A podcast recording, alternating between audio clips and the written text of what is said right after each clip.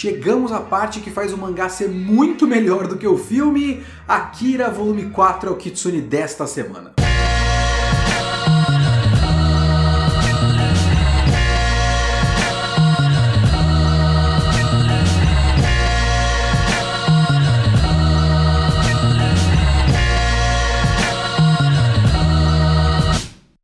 Olá, eu sou Leonardo Kitsune e o Kitsune da Semana é o meu podcast semanal para eu comentar o que eu quiser, do jeito que eu quiser. A ideia é fazer uma review por semana. Pode ser um filme, um livro, um anime inteiro ou só um episódio, um mangá inteiro ou só um volume. Eu vi, eu li, eu quero falar, então é aqui que eu vou falar. Se você quiser comentar o episódio, me siga no Twitter, leokitsune, ou manda e-mail para leokitsune.gmail.com e não esquece de seguir o podcast para sempre ser notificado de novos episódios.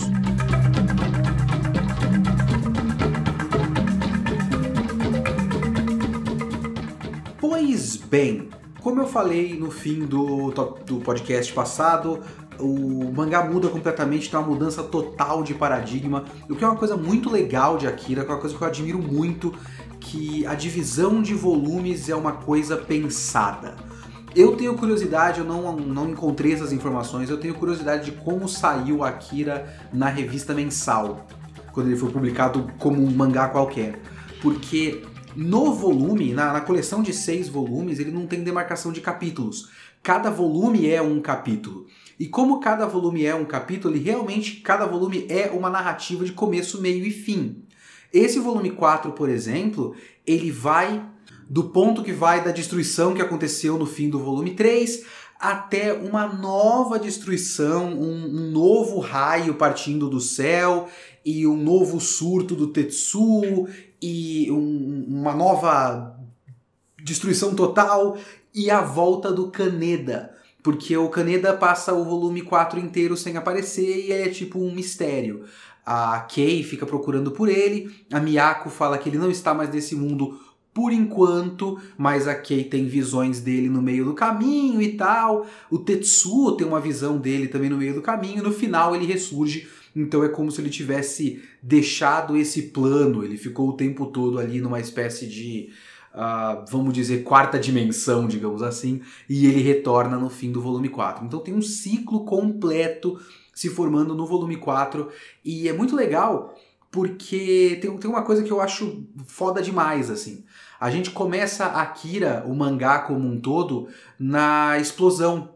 A primeira coisa que a gente vê no volume 1 é a explosão que originou este mundo, digamos assim, né? Que originou a narrativa do mangá. Que a gente descobre finalmente no volume 4 que foi causado pelo, é, finalmente, obviamente, pelos experimentos com o Akira. O Akira fez aquela explosão e a gente vê aquela explosão. E depois a gente tem aquela página dupla com o pessoal das motos e tal, e eles chegam no fim da estrada, e quando eles chegam no fim da estrada tem o buraco da cratera, né, formada pela explosão do Akira anos antes. Esse volume 4, como a gente teve uma nova explosão também causada pelo Akira e tudo mais no volume 3, a gente abre o volume 4, que é como se o mundo tivesse resetado e a narrativa tivesse resetado.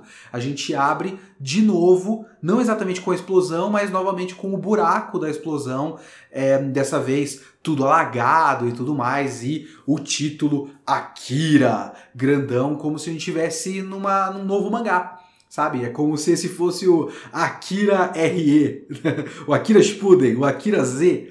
Então a gente tem esse, reset na narrativa e, e, uma mudança completa da narrativa. E eu acho essa parte do mangá muito legal, muito interessante, é, porque ele muda completamente a nossa maneira de ler Akira. Ele muda o ritmo da narrativa também, inclusive. Talvez, inclusive, não seja nem uma mudança na narrativa, mas realmente um reset na narrativa para a gente ter a, a mesma, o mesmo ciclo narrativo dos volumes 1, 2 e 3, que a gente vai ter agora nos volumes 4, 5 e 6.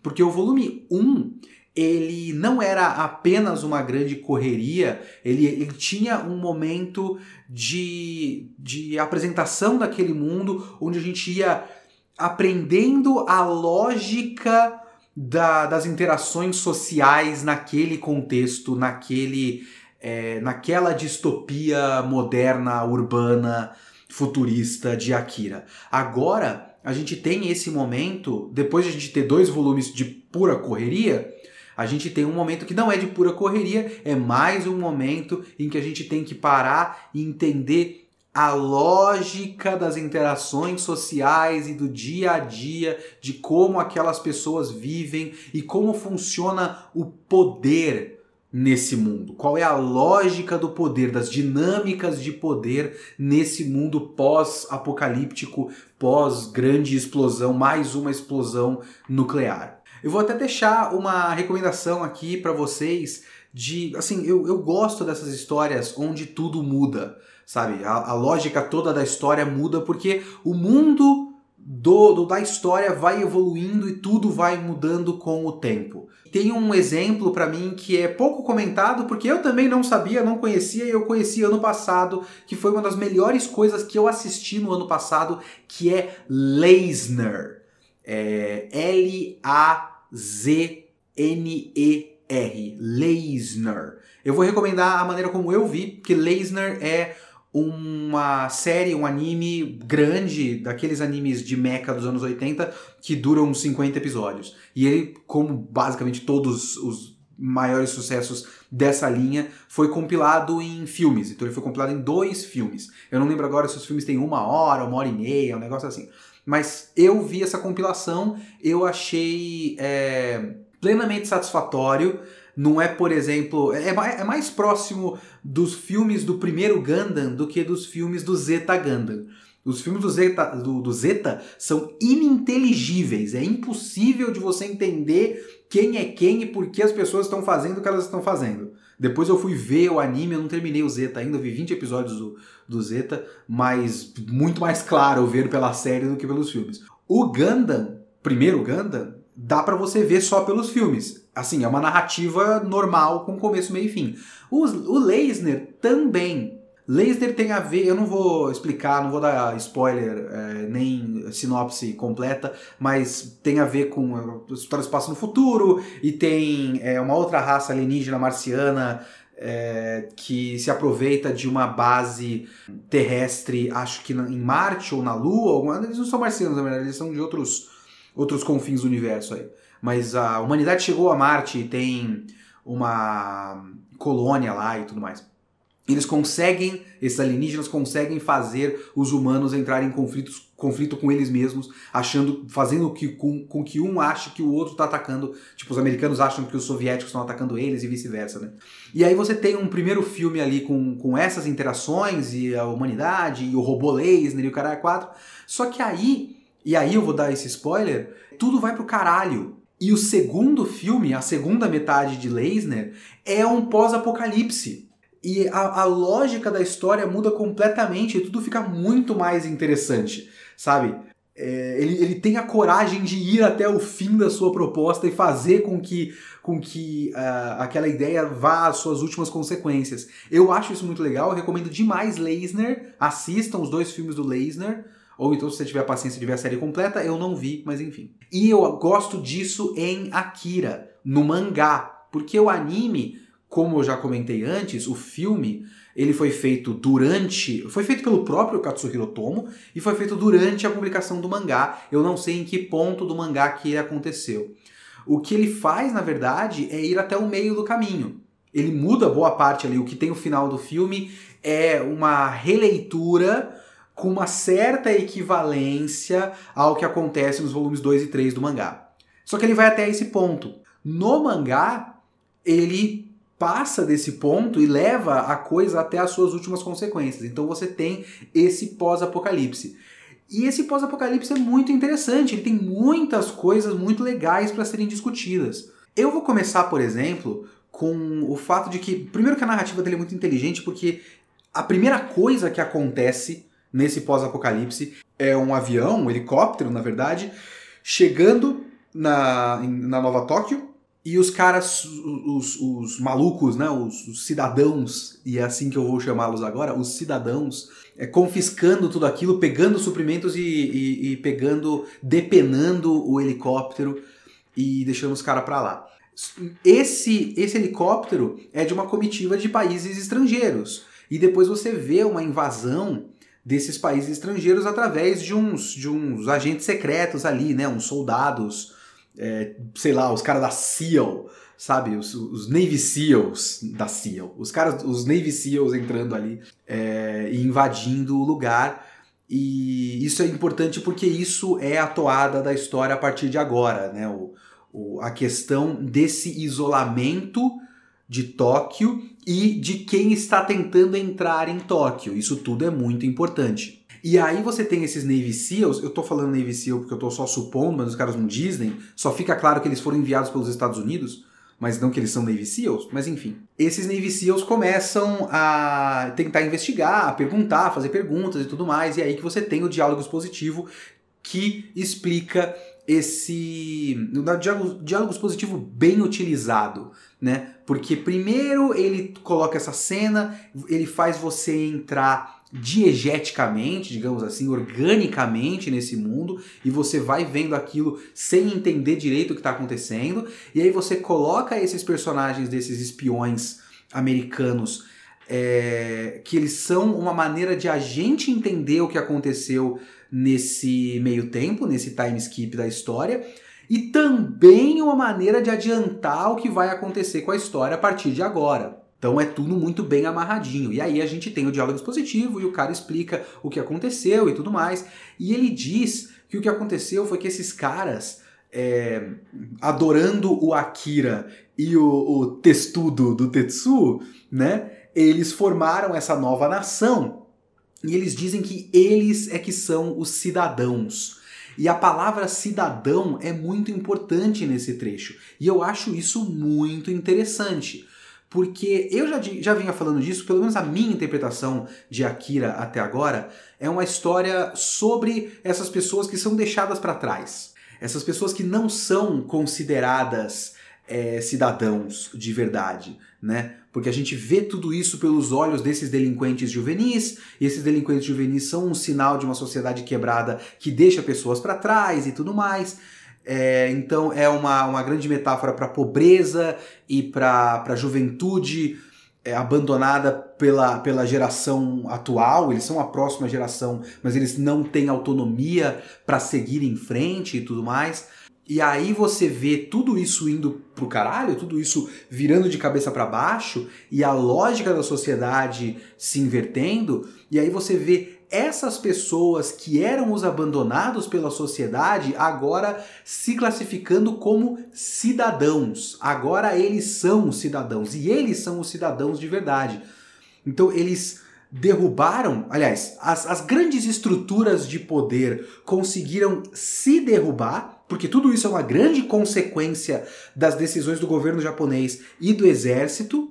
E aí o governo japonês e o exército faz aquela grande cagada e eles acabam tirando eles mesmos do poder, basicamente. E esses caras, eles tomaram o poder. Agora quem estava embaixo está em cima. Agora eles têm o poder. Agora eles são cidadãos. E tem toda a questão da, da bomba atômica, né? Do, do Akira como grande metáfora para a bomba atômica e agora eles têm a bomba atômica. E quem tem a bomba atômica tem o poder. E eu acho isso muito interessante porque, pelo menos da maneira como eu interpreto, a ideia aqui não é que a arma é um poder em si. A ideia é que quem sabe utilizar a arma é que tem o poder. Então você vê uma lógica muito interessante que é você tem o Akira, que é a arma, e o Akira, ele não tem fala, ele não tem diálogo, ele não tem vontades, ele não tem decisões. Ele é realmente tratado pelo roteiro como uma, um objeto. E esse objeto, ele é empunhado pelo Tetsuo. Só que o Tetsuo é um cara que também não tem muito controle nem sobre si mesmo. Ele tem um poder enorme, a Miyako, nesse volume, deixa claro que, ela, que o Tetsuo tem o potencial para ter tanto poder quanto o Akira. Então, ele poderia ser, porque ele, ele, ele tem mais vontade própria. E eu já falei várias vezes que ele é o único personagem dessa história, e metalinguisticamente isso vai ser deixado mais claro até pela Miyako mais tarde, que eu vou comentar isso depois. Mas ele, ele tem agência nessa história, ele poderia empunhar o poder do Akira. E ele meio que faz isso. Só que ele tá o tempo todo fora de controle, ele tá o tempo todo é, lutando contra si mesmo e, e, usando as drogas e se perdendo e o caralho a quatro. Quem tem poder de verdade, politicamente falando, nessa nova nação que eles fundaram, é aquele personagem do comandante. Ele não tem nome, ele está acreditado, pelo menos até eu não me lembro de falar o nome dele ao longo da história, ele está acreditado nas primeiras páginas aqui da edição do JBC, que tem um resumo da história até aqui, e os personagens embaixo. Ele está acreditado apenas como comandante. É um carinha que está sempre bem vestido, é uma das únicas pessoas bem vestidas é, desse pós-apocalipse de, de, de Tóquio, de Neo-Tóquio. Que você tem o Akira, que eles colocam umas roupinhas militares de ditador assim nele, e, e esse cara. E esse cara é o cara que tem de fato poder porque é ele o cara que está mexendo as cordinhas e tomando decisões políticas pela nação como um todo, usando o Tetsu e por consequência usando o Akira. Então é interessante esse negócio de quem tem o poder. Uma outra coisa que eu acho muito interessante é a questão homem-mulher nesse volume, que eu acho bizarro, principalmente porque, ó, a, a JBC ela tomou a decisão de colocar os, os caras que parece que é tipo um grande exército de mendigo, né? Que eles formaram. E eles tomaram a decisão de os mendigos falarem estereotipadamente como gente que fala errado. Você tem falas como porque aqui nós somos gangue, nós somos foda. A gente manda no pedaço, é tudo na base do bando e da porrada. Se se meter com a gente vai se arrepender, sacou? E aí você tem uma série de cenas em que as poucas mulheres da história aparecem na frente de um grupo de homens e todos os homens querem muito estuprar qualquer mulher que eles veem na frente. Então eles falam muito mulher. Olha, é mulher, é mulher. Ai, caralho. Eu tô ruim na garganta e eu fui fazer essa bosta. então eles ficam o tempo todo é mulher, mulher, mulher e aí eles tiram o pau para fora e tudo mais. Então a decisão de texto da JBC deixou tudo muito mais nojento, o que no fim das contas acaba sendo uma decisão boa, né? um pouco forçada para mim, mas enfim. Aumentou o efeito do nojento desses personagens. Então ficou realmente nojentaço. E me parece, porque só sobrou um monte de homem e pouquíssimas mulheres, é, e a gente tem assim o Tetsu pedindo pro, pro comandante ir atrás das melhores para ele transar com elas. Ele dá droga para elas e elas perdem o controle e ele transa com elas. Quase não tem mulher, então provavelmente depois do pós-apocalipse todos os homens aproveitaram a falta de barreiras sociais e saíram estuprando e matando todas as mulheres. E, e, as mulheres precisam esconder o fato de que elas são mulheres, porque ou elas vão ser mandadas pro Tetsu ou elas, ou elas vão ser mortas em qualquer canto, a céu aberto, porque não tem controle. Então é interessante que ele, que ele é, é, vá até o fim da proposta, como eu já falei, e mostre que parte da, da busca por poder por parte do homem é uma busca por dominação do homem sobre a mulher. Então, quando as estruturas tradicionais de poder foram embora e não existem leis que digam que o homem não pode estuprar ninguém, o homem vai lá e estupra todo mundo e mata todo mundo e fica o homem no poder. O Tetsuo, por exemplo, era um cara que se sentia, como eu já disse, emasculado pelo Kaneda e quando ele de fato tem o poder de várias vários níveis diferentes, né? Ele é tanto um ser super poderoso quanto um líder político. Ele começa a usar esse poder para selecionar as melhores mulheres para ele e ele transar com elas fora de controle, contra a vontade delas, ele estuprando várias mulheres. Então, essa é uma coisa interessante é horrível, mas é um bagulho que faz sentido dentro da narrativa de Akira, no, na ideia do Otomo de ir até as últimas consequências do que ele está do que ele tá propondo para esse mundo. E também traz várias cenas maravilhosas com a Chioko, é, que é uma a melhor personagem desse mangá, porque a Chioko é uma mulher que sai por aí no pós-apocalipse usando um míssil como porrete. É simplesmente maravilhoso. Ela usa várias vezes, ela pega o, porre, o, o, o míssil e dá na cabeça dos caras e explode a cabeça de vários malucos usando o míssil como uma arma de contusão. Depois ela só liga o míssil, dispara e explode seres humanos. É maravilhoso, é simplesmente lindo. Adoro. E tem um outro detalhe interessante também de que a Miyako, a sacerdotisa Miyako, ela sobrevive e a seita dela sobrevive. E eu lembro eu, que eu já comentei isso com vocês no podcast sobre Japão Submerso. No podcast Japão Submerso eu falo de um vídeo do Pause and Select, e o cara do Pause and Select ele fala daquela parte que tem uma seita no meio do anime, e que ele fala que é interessante porque é um reflexo de uma tendência histórica japonesa do surgimento dessas seitas e de como essas seitas acabam é, tendo papéis importantes ao longo da história do Japão.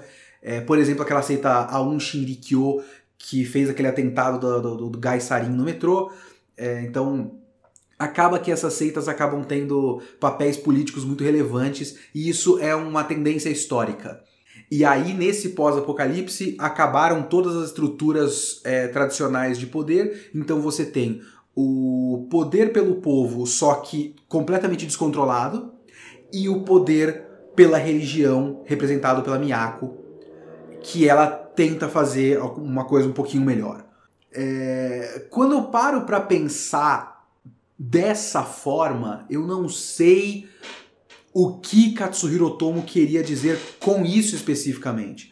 Porque dá para você interpretar, e eu não sei até que ponto isso seria uma interpretação rasa, é só uma coisa que me surge na cabeça e não é a minha interpretação da história, eu só digo que daria para você racionalizar Akira dessa forma. Eu não sei se eu racionalizo Akira dessa forma, mas enfim, daria para você pensar na ideia do de que você precisa de estruturas de poder, porque a anarquia total, no estereótipo da anarquia, né?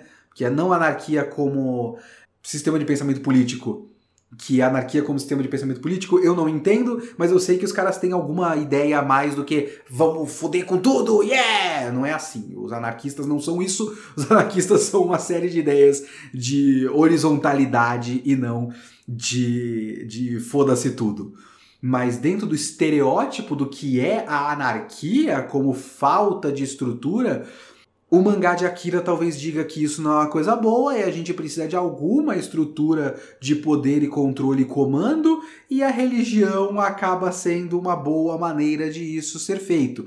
Eu não sei, eu não acho que é isso que ele está fazendo, mas eu acho que dá para você olhar e falar, hum, sabe? Talvez, mas eu não sei. Porque tem outras coisas que ele diz ao longo dessa história que parecem umas coisas meio caretona. Eu vou chegar nesse ponto. É, mas enfim, é legal é, por conta das coisas que acontecem politicamente na, na, trama da história. Você ter dois poderes ali e você ter esses conflitos de poder interno no meio do caos sabe? Deixa a narrativa interessante. Esse volume, por exemplo, não é uma grande cena de ação como é o volume 2 ou o volume 3, eu não lembro agora, que é uma cena de ação de, de 300 páginas. Essa, essa, esse volume ele varia mais, então você tem um momento de calmaria, você tem um momento de, de intriga política e a coisa vai indo de um lado para o outro, então a, estabelecer esses dois poderes é interessante. Mas o que eu acho muito interessante de se discutir para esse volume é, várias coisas, mas enfim. Aqui a gente tem dois lados, e eu vou primeiro pro lado é, Akira e Tetsuo, e o fato de que eles se classificam como o grande império de Tóquio. Que eu chuto que seja Dai Tokyo, Dai Tokyo Teikoku porque identificando os kanjis aqui, olhando visualmente, eu suponho que sejam os mesmos kanjis de Dai Nippon Teikoku. Dai Nippon era como Dai Nippon Teikoku era como o Japão se referia a si mesmo até 1947, depois da Guerra Mundial, da, da Segunda Guerra Mundial, é, onde caiu o Império e o Japão não se chama mais de Império. E ele era o Dai Nippon, por exemplo, ele tinha a bandeira da, do sol nascente, lá, daquela, daqueles raios vermelhos e tudo mais. E o, essa bandeira e esse nome, ele tem um significado muito próximo de a gente pensar na suástica, por exemplo. aqui para o Ocidente é para o pessoal na China e na Coreia o Dai Nippon e a bandeira dos raios. Tem a bandeira que a gente conhece, né? Bandeira branca com círculo vermelho, mas também tem a bandeira com os raios vermelhos, é, que a gente às vezes usa estereotipadamente como estética japonesa, mas essa estética japonesa bonitinha pra gente, que a gente às vezes acha só legal, é basicamente olhar para suástica se você for um chinês ou um coreano. E é interessante que eles sejam o grande império de, de, de Tóquio aqui em Akira. Porque tem muito a ver com aquela coisa dos erros que são repetidos. Todo o Akira e o personagem do Akira é uma grande metáfora para a bomba atômica, que foi a consequência máxima para o Japão da Segunda Guerra Mundial, você tem uma outra explosão da bomba atômica e os caras revertem, digamos assim, a tempos em que o Japão era um país imperialista bizarro, saindo fazendo merda por toda a Ásia. Sabe? Que eles eram grandes vilões da Ásia, no fim das contas. E é isso que os caras fizeram. Eles se isolaram e se tornaram exatamente como era o grande império do Japão. E aí tem uma coisa muito interessante que eu falei que eu ia citar alguns podcasts atrás. Do livro que é o Anime from Akira to Princess Mononoke Experiencing Contemporary Japanese Animation da Susan Napier. E que eu falei, eu tinha citado aquela. Quando eu falei daquela, daquela questão do buraco da bomba como um orifício e ele pode significar tanto a vagina quanto anos, etc, etc. Então, nesse mesmo artigo, ela fala uma coisa muito interessante que ela usa isso para o filme, mas quase que encaixa melhor com o mangá. Veja bem, eu vou tentar fazer uma tradução simultânea aqui. Enquanto o status marginal do Tetsu em Akira pode parecer a princípio algo muito diferente da nossa visão é, do Japão convencional, nossa visão convencional do Japão, como uma nação homogênea, o personagem dele, na verdade, evoca uma questão, um lado muito menos óbvio, mas muito significativo da autorrepresentação nacional japonesa, que é a imagem do Japão como um pária solitário. A estudiosa Marie Marimoto descreve essa identidade da seguinte maneira: abre aspas, temas dominantes na autorrepresentação cultural japonesa é, são há muito tempo a, o seu caráter único, isolado e de vítima. Logo, uma nação solitária lutando contra todas, contra, contra tudo e contra todos. Akira apareceu em 1988, no caso citando o filme, que é de 88, o mangá é de 82. Num tempo em que o Japão tinha alcançado talvez o seu pico no pós-guerra, de influência internacional e reconhecimento e também ela, ela usa aqui misrecognition. Recognition, só que o miss entre parênteses. Então ela está falando que é um país muito reconhecido, mas também reconhecido de um jeito errado internacionalmente. Um período em que muitas nações se sentiam ameaçadas pelo que viam como um status de superpoder emergente do Japão no mundo. E aí ela segue dizendo que a monstruosidade do Tetsu pode ser codificada em termos ideológicos como uma reflexão do Japão no seu estado é, de ambivalência sobre si mesmo. Em parte glorificando essa nova identidade, mas também em parte temendo é, esse seu isolamento do mundo. Essa coisa do Japão nos anos 80 como uma nação temida por conta do seu novo poder, você vê muito em filmes americanos dos anos 80. Porque teve um, um tempo em que o Japão era o inimigo. Sabe? Você vê coisas tipo Duro de Matar, que se passa no prédio japonês e tal. Sempre teve aquela coisa do estrangeiro como inimigo dos Estados Unidos. E tem, tem as épocas. Tem russo, os russos e tem agora, por exemplo, teve nos anos 80 teve muito o japonês.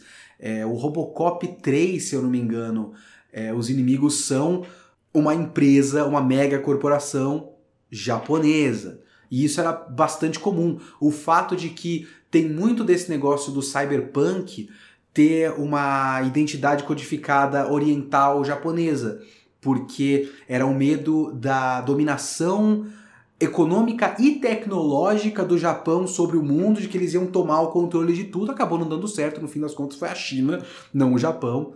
E agora os americanos, em vez de colocarem os chineses como inimigos, eles só olharam e falaram, porra, mas a gente podia só ganhar dinheiro com eles e falar que eles são legais, né? Pra gente colocar os nossos filmes lá e a gente fazer muita bilheteria. E é isso que eles fazem hoje.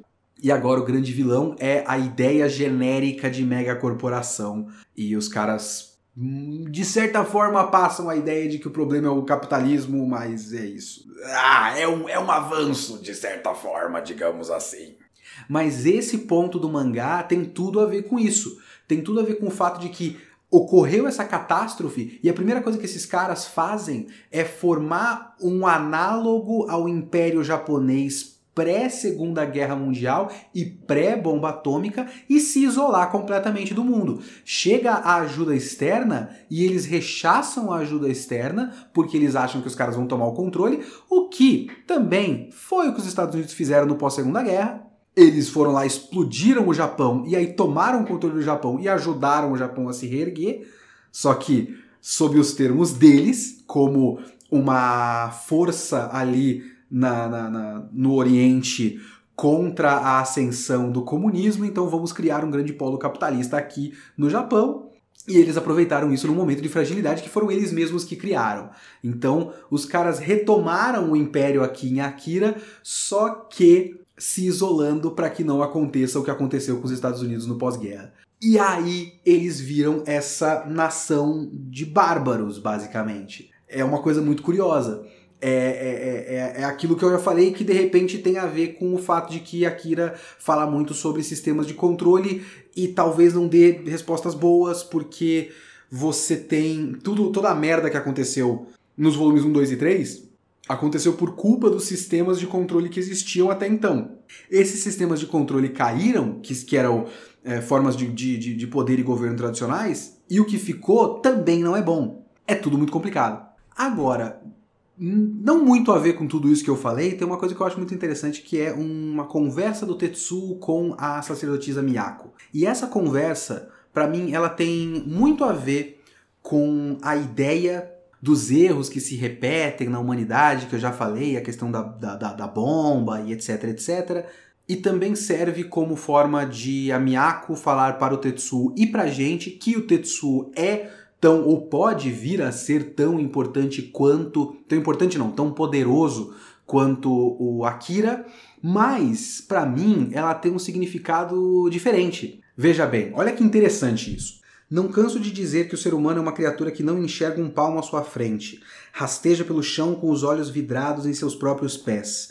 É só acontecer alguma coisa que balance suas convicções para que entre em pânico e saia apelando para deuses e santos qualquer um que esteja ao, alcance não percebem que estamos todos embalados dentro de uma grande correnteza. Cientistas fazem cálculos infinitos com números exorbitantes, tempos intermináveis, volumes de energia inimagináveis, e o que eles fazem com isso? Apresentam os resultados em algum congresso científico, recebem os créditos e só. Mas a correnteza continua diante de nós. Quando querem chegar longe o horizonte, o que o homem faz? Aperta os olhos, não é verdade? Então, para se enxergar algo muito maior do que isso, o que deve fazer? Ficar de olhos abertos não vai ajudar. O universo segue a correnteza em direção ao seu, ao seu estado extremo, do alto para o baixo, do denso ao escasso, se dispersando para atingir a uniformidade, sendo que a direção é única e irreversível. Dentro dessa correnteza, o ser humano, digo, as criaturas, são uma unidade aglomerada, aparentemente se contrapondo a essa tendência, mas ainda assim, num nível global, todos ainda estão dentro da grande correnteza. E aquilo que tenta deter o seu fluxo é a força. Quando a correnteza é detida pela força e novamente liberada, ela tenta voltar ao seu estado original em velocidade acelerada. E as pessoas que veem isso acontecer bem diante de seus olhos se dão conta pela primeira vez da correnteza e ficam aterrorizadas com sua imensidão, assim como você a viu outro dia. A aparência é apenas um vestígio. Akira não está dentro dessa correnteza. E lembrando que o Tetsuo é tão poderoso quanto o Akira. E tudo isso tem a ver com, como eu já falei, com a questão de que a história se repete, a história segue um, um rumo e um fluxo E também é uma maneira de explicar, por exemplo, a, a história estava seguindo um fluxo, mas os caras usaram a força, que no caso é o próprio Akira, tentaram usar o Akira e tentar desviar a história ao, ao, ao, ao, a sua vontade e não deu certo e tudo foi resetado e voltou para o mesmo rumo e aí você tem aí o, o Dai Tokyo Teikoku que é igual ao Dai Nippon Teikoku, etc, etc. Isso tudo é muito interessante. Mas eu tinha falado nos podcasts atrás que eu acho estranha a narrativa de Akira de vez em quando porque os personagens mal são personagens e o único personagem que é um personagem de fato é o Tetsuo. E esse diálogo, esse discurso da Miyako, na verdade, basicamente justifica no texto, de maneira metalinguística, essa escolha narrativa. Porque de fato, a humanidade, ou seja, o conjunto de personagens de Akira, é um aglomerado de criaturas dentro de uma correnteza. Tem personagem que nem tem nome. O coronel, nas primeiras páginas aqui do resumo da história, ele é acreditado apenas como coronel. O comandante lá que está abaixo do Tetsu, nesse pós-apocalipse, é acreditado apenas como comandante. Tem gente que não tem nome. O Kaneda, por exemplo, não tem sobrenome. É Kaneda, Tetsu, Kai, Kei, Yamagata, Pouca gente tem sobrenome. Eu não lembro de um sobrenome. Eu não sei qual é o sobrenome do Caneda. O nome dele é Caneda. Apenas isso. Eles são, de fato, criaturas que fazem parte de um aglomerado numa correnteza que é o mangá Akira, que faz todo mundo seguir em frente. O único que se desvia, o único que tem agência, o único que tem personalidade e um arco, e ele passa por uns três arcos nesse volume só, é o Tetsuo. O Tetsuo, assim como o Akira, está fora da correnteza. Então isso é uma ideia metalinguística muito interessante de colocar isso como texto na boca de um personagem, sabe? Eu achei isso muito legal quando eu fui, eu falei, caralho! E eu criticando o cara, e aí o cara vai lá e justifica. Hã! Muito interessante. Agora, parte desse discurso da Miyako para o Tetsuo tem a ver com o potencial do Tetsu e por que ele não está alcançando esse potencial, e ele não está alcançando esse potencial porque ele está usando drogas. E o, o arco do personagem aqui, nesse volume, é basicamente se livrar das drogas. E eu acho isso esquisito. Eu não sei. Eu, eu talvez seja óbvio para todo mundo, mas de tudo que Akira como obra tem a dizer, a mensagem antidrogas do mangá me parece a coisa mais rasa de todas. Ou tem alguma coisa é, por fora, alguma coisa de, sei lá, uma grande crise de drogas que tenha acontecido no, Japão nos anos 80 que eu não conheço, que ele estava abordando no mangá. Porque tem, tem momentos desse volume que é quase como se o Katsuhiro Tomo fosse o leão do Proerd que é só basicamente drogas é errado. Parem com as drogas. Sou careta drogas bar. Eu, eu não sei, quando eu vejo isso eu acho esquisito. E, e, tem uma outra coisa, eu tava. Eu tô citando várias vezes porque eu achei essas páginas de apresentação da história. Eu não li o resumo, eu só fui ver os personagens, né? É, pra eu lembrar quem é quem e ver se tinha alguma coisa, sei lá, eu queria saber o nome daquele maluco comandante, tava só como comandante. Tem a classificação do Caneda. E aqui ele tá como Caneda, auto-intitulado Saudável Delinquente Juvenil. Esse é um ponto que é martelado sobre o Kaneda várias vezes.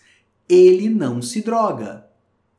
Então, é, eu não sei se o Katsuhiro Otomo está dizendo que delinquência juvenil é uma consequência das escolhas do governo e uma consequência do capitalismo desenfreado que deixa pessoas para trás e aí elas acabam caindo nas drogas, mas droga é demais, não usem drogas. É uma mensagem positiva de qualquer forma, mas eu acho, eu não sei, é só para mim que é estranho. Talvez seja só para mim. É, é, é, o ponto de Akira que eu acho meio que ok, drogas, de fato, não é bom, não uso, não gosto. Tá bom, ok, legal, bacana, vai em frente. Mas todo o negócio do Tetsu, do potencial dele ser é, limitado pelas drogas de tanta coisa tão mais cheia de, de estofo histórico e social em Akira, o fato do Tetsuo ter que parar de usar drogas para liberar o potencial dele parece a coisa mais boba e básica. Não sei. Mas de qualquer forma, ainda tem o fato de que mas no fim das contas ainda tem o fato de que ele caiu nas drogas por um conjunto de fatores, por uma grande conjuntura de fatores que tem a ver com o complexo militar industrial, com é, o capitalismo desenfreado, com questões de masculinidade, com questões familiares, de abandono, etc, etc, etc. E no fim, a consequência máxima é o Tetsu virou um drogado. E agora ele pode deixar de ser um drogado e dominar o mundo.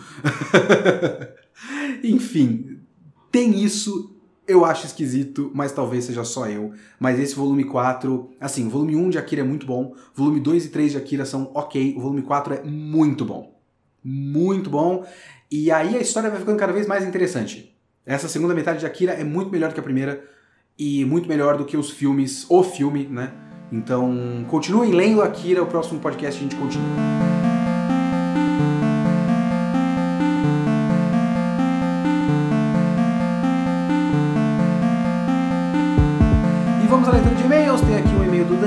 Farias falando: Oi Léo, parabéns pela sua iniciativa Akira. Você me encorajou a continuar a leitura do mangá, tinha parado no volume 2 mas com certeza não foi só comigo.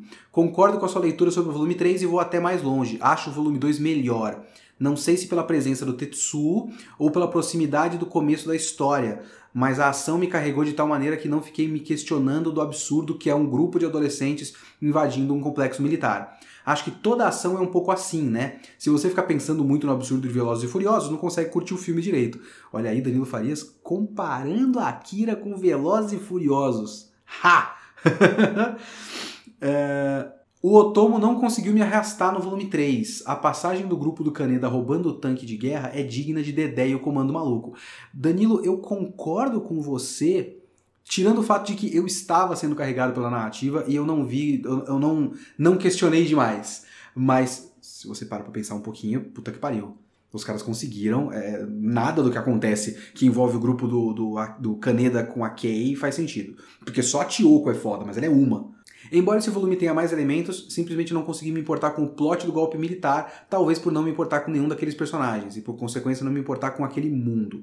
Mas entendo como isso ajuda a compor a convergência que explode no final. As últimas 40 páginas com tudo indo pro caralho são o ponto alto do volume de longe, sim, você está certo.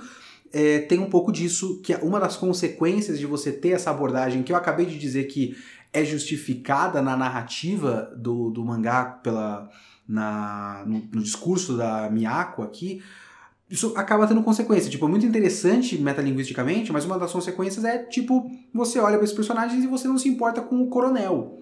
Sabe? O coronel não é um personagem, não tem, tipo, sei lá, ele só serve a trama. Então, quando ele toma decisões, você tá vendo o mangá sendo escrito e não um ser humano tomando decisões sabe? E, e, pode ter o efeito de você não se importar tanto assim com a história. E a história poderia ser melhor se você se importasse com aquele personagem. Então é uma consequência real. Muito obrigado, Danilo. Vamos ao e-mail de Rafael Kifuri. Boa tarde, Kitsune. Como não possuo Twitter, acabei descobrindo há pouco tempo seu podcast, mas fiz questão de maratonar todos. Muito obrigado.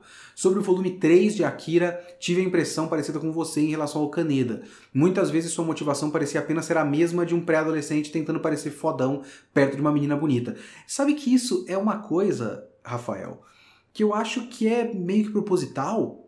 Parte da motivação do Kaneda é que se, se o Kaneda fosse um personagem melhor e, e, e, isso tivesse mais a ver com a personalidade dele, com alguma coisa que você entende como formação de personagem, ficaria mais interessante. Mas existe sim uma ideia de que ele é um moleque tentando impressionar uma mina.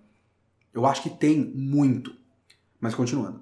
E também acho que as derrubadas das casas ficou um tom cômico, sim. E em relação às metáforas apresentadas até o momento, o que mais me chama a atenção é de como o Tetsuo representa o risco de quando o oprimido quer se tornar o opressor em paralelo com o Japão que passava pela humilhante visão deles, ocupação americana, mas devido ao incrível desempenho econômico da época, já começava a pensar em novos rumos imperialistas. Olha aí que a gente falou nesse podcast. ao invés de refletir sobre como essa posição os fez sofrer e não deveria ser simplesmente empurrado a um país próximo. Você falou foi muito do que eu falei sobre o volume 4. Olha aí, de fato, são vários oprimidos liderados por um oprimido, que é o Tetsu, se tornando opressores, e no caso eles não estão virando imperialistas, porque eles estão se isolando, em vez de tentar dominar o próximo. Eles só querem se isolar, se isolar. Mas eles estão emulando uma fase imperialista da história do Japão. Então isso é muito interessante. Muito obrigado, é, Rafael Kifuri. É, até a próxima para você também. Então, obviamente, o Kitsune da próxima semana é Akira volume 5. Estamos quase lá. Continuem lendo e acompanhando. Até a próxima.